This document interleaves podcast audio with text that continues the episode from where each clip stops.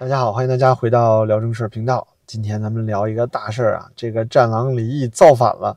他说什么呢？要打倒共产党，让共产党下台。哎，咱们看看这视频里他怎么说的啊？台湾问题再拖下去，这是中华民族的耻辱，是中国国家的耻辱，是中国政府的耻辱，是中国军队的耻辱，而且稍稍有风吹草动。严重撼动大陆执政党和大陆政府的合法性，你连这个问题都没有解决，你还执什么政？换人算了，换党算了，换朝代算了。夏商周秦汉宋元，呃，这个这个夏商周秦汉隋唐宋元明清中华民国中华民共和国哪一个朝代建政七十三年了，还有一个省还没有统一？这是第一。第二。借助美国统一台湾，现在已经彻底失败了。哎，这四十多年来试过了，试的。那么这段视频啊，是这个李毅在一次关于台湾统一的研讨会上讲的。一说呢是最近啊新的一次演讲，另外一说呢是二零一九年的时候在纽约的一次研讨会。但是呢，其实这并不重要，因为如果您在大陆的网站啊，在内网里搜索的话，你是不可能找到他的原话的。甚至在这个抖音啊，在各个平台上啊，它有很多战狼言论嘛，比如说中国宁肯死一亿四啊，也要收复台湾啊之类的话。所以说啊，我觉得是我党应该是忽视了，其实这是一个混在人民内部的反贼啊。他说呢，如果说现在中国统一不了台湾，不能够去武统拿下台湾的话，那中国政府啊就是民族历史罪人，说中国现在的政党呢也就没有任何合法性了啊，你没有资格再统治中国了，因为你看。这个秦皇汉武啊，成吉思汗是吧？这个各朝皇帝啊，都统一了中国。中国只有统一才有合法性。但你现在呢？这个中国共产党政府给了你这么多年，七十三年了，这是他自己说的吧？亲口说的吧？七十三年了，给你时间让你统一，你都统一不了，你算个什么玩意儿？中国人民寒心啊，中国军队寒心啊，中国历史都要寒心啊，对吧？中国共产党真的是太弱了，你连台湾都统一不了，你还执什么政啊？所以这个李毅啊，亲自喊出来了：换党、换朝代、换人，对吧？换人他要换谁呀？换咱们伟大习主席。哎，您说这可是彻彻底底的造反了。我不管他这句话呀是最近说的，还是二零一九年说的。总之呢，如此重要的一段发言啊，居然被大家给错过去了。我觉得是万分不应该。你说，以我们现在国家呀，正在用全力驱除境外敌对势力，我们要打倒所有啊支持三权分立、支持宪政民主的人。要严禁啊，这个西方腐朽思想进入我国。但就在这么一个时刻呢，啊，居然有这么一个臭虫，这么一个卖国贼啊，他居然说要换我们的党，换我们的朝代，换我们习主席啊，这么一个彻头彻尾大反贼，他的言论怎么还能存在在这个国内的媒体里？所以我认为啊，就是李毅这段话，如果说能够在国内稍稍流行一下的话，如果大家啊能够把这段话传回到国内的话。应该很快就应该封杀他了，因为这是典型的造反言论。那中国政府什么时候想收复台湾，轮得着你李毅说话吗？你说你李毅长个大脑袋，像那个什么头啊，你就觉得自己了不起了吗？你就敢指手画脚啊，品评我们习主席应该怎么做吗？那习主席最近都说了，我们还是要开放这个和平统一的选项，对不对？人也没说一定要武统啊，他天天在这搓火啊，要武统，就好像啊他是军委主席一样。那李毅这种人啊，就是典型的民族极端主义，他就想要看到战争。你看他的那些言论，他认为这些秦皇汉武啊，凡是啊统一中国不惜流血牺牲的这些皇帝，才是好皇帝。连毛泽东都是这么想的。就看现在这个中国政府的状态，尤其咱们习主席的想法，他说统一性是中华民族最主要的一个特性。那中国为什么必须统一呢？很大情况下也是地理决定的，对吧？很大的一个因素啊，不完全如此。因为中国呢，北方有大片的草原荒漠，而且呢气候寒冷；那西面呢有高山，而且崇山峻岭，非常不易生存。南边、东边都是海洋，等于是你被圈起来了。那在这个环境下，其实诞生过很多不同的国家，不管是三国呀、五代十国呀、北宋、南宋时期呀，在中国这个版图内都有很多不同的国家。但是在每一个时期里啊，这些国家都很难共存。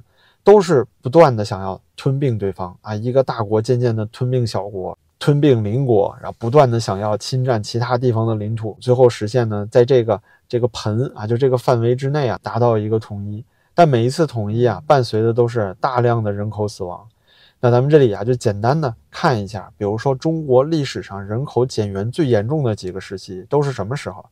第一个就是西汉末年，西汉末年的时候混战，当时也有一些关于户数的统计嘛，所以说人口可以大概估算出来。那现在历史学家认为呢，公元二年的时候，全国人口是五千九百五十九万，但是经过了西汉末年的混战，到了东汉的时候，人口只剩下两千一百万了，损失了百分之六十五。三国的时候，魏蜀吴争霸啊，这又是中国不统一的时候了吧？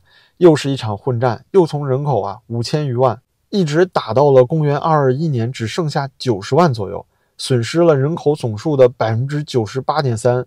诗人都说呀，是白骨露于野，千里无鸡鸣，生民百余一，念之断人肠。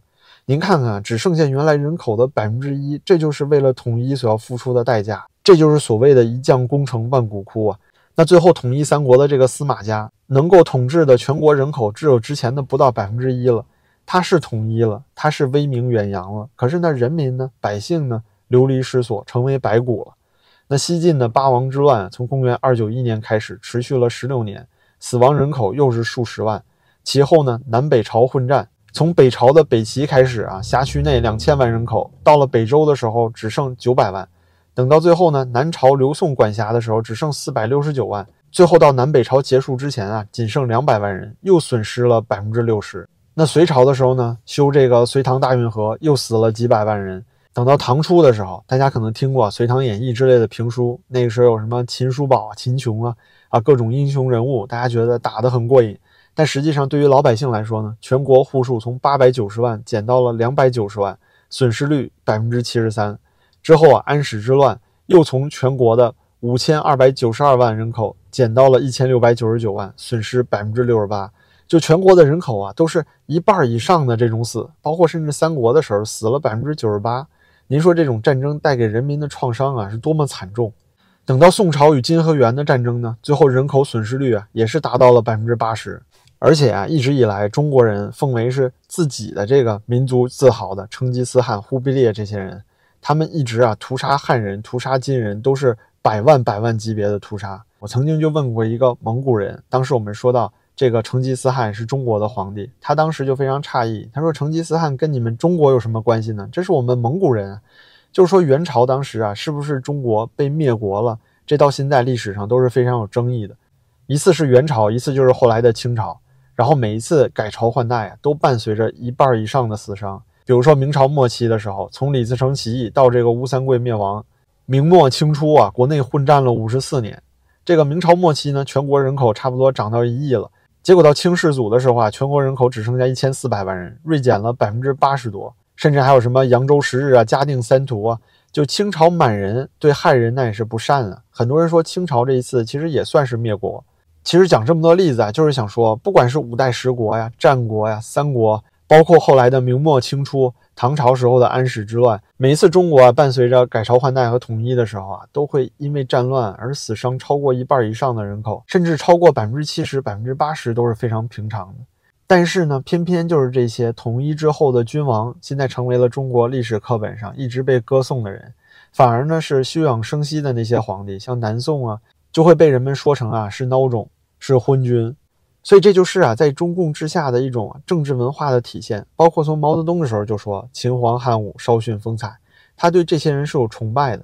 他崇拜那些一将功成，但是他完全不会在意万骨枯。那像李毅这样的人，其实也是一样的想法。他觉得为了收复台湾，死个一亿四没什么呀。但关键是你为什么不在那一亿四里面？你现在怎么不去死一死？还有之前中国还有一个国防大学的教授叫房斌。说中国不怕跟美国打核战争啊，中国宁可牺牲啊，这个什么西安以东两百个城市，那大哥你怎么不去住到西安以东两百个城市啊？你怎么不去炸一炸呀？这帮人啊说的时候就好像打游戏一样，心情非常爽快啊，觉得自己只要把这个国土拿回来啊，只要统一中国，完成千秋霸业，这是他想要做的事情，觉得写在历史书里这样就好看了。但我想说呢，这只是现在这种中国写出来的历史书和他们形成的这种啊扭曲的帝王将相的思想，导致他们对统一如此的执着。那如果说中国一直以来啊，中国人的这个各个国家啊，包括在西夏的时候，在战国的时候，每一个国家的人如果说并不是那么有强烈的侵略的欲望，所谓真正的封建制度，就像欧洲那样城邦制。也许呢，每一次在合纵连横之下，就不会出现像这个中国历次战争中这种合并到一起的局面，就会像欧洲那样持续一种分裂的状态。那分裂的状态呢，也许是不是会激起大家更多的在文化、在文明方面的思想呢？会有更多自由的思想火花迸发出来呢？是不是这就是为什么欧洲可以产生文艺复兴啊，产生工业革命？但我们中国因为不断的统一，每次统一都要集权、压制思想、焚书坑儒、文字狱，就导致我们中国人的思想、中国人的创造力没有办法发挥出来呢？我在这里啊，我想只是我自己的一个开放性的想法，也欢迎大家呢来留言，咱们一起讨论。但是啊，说回到李毅这个人，像这种啊民族败类，就他这样。不管是在外面，您看啊，说什么一亿四无所谓，死了就死了，我也要收复台湾，就这种无脑脑残的战狼言论，包括之前说这个疫情的时候，武汉死四千人不算死，对吧？他脑子里装的完全就是纳粹思想，还是说在国内，对吧？他现在说了反党言论。那中国什么时候收复台湾，关他什么事儿呢？他现在指手画脚，还说中国政府不收复台湾，现在中国共产党没有执政合法性了啊，应该换党换人。所以这个人啊，就应该内外一起封杀，在哪儿都不应该有他说话的空间。这和言论自由一点关系都没有。就李毅这种人说的话呀，才和侃爷是一个性质，因为他们同样是反人类的，是纳粹性质、恐怖主义的，所以他们的言论才应该被封杀。但总之呢，这就是我自己一个人的想法。今天呢，就跟大家聊到这儿，非常感谢您的陪伴，您的支持啊，对我也非常重要。感谢您的点赞、订阅和转发，咱们就下期再见了。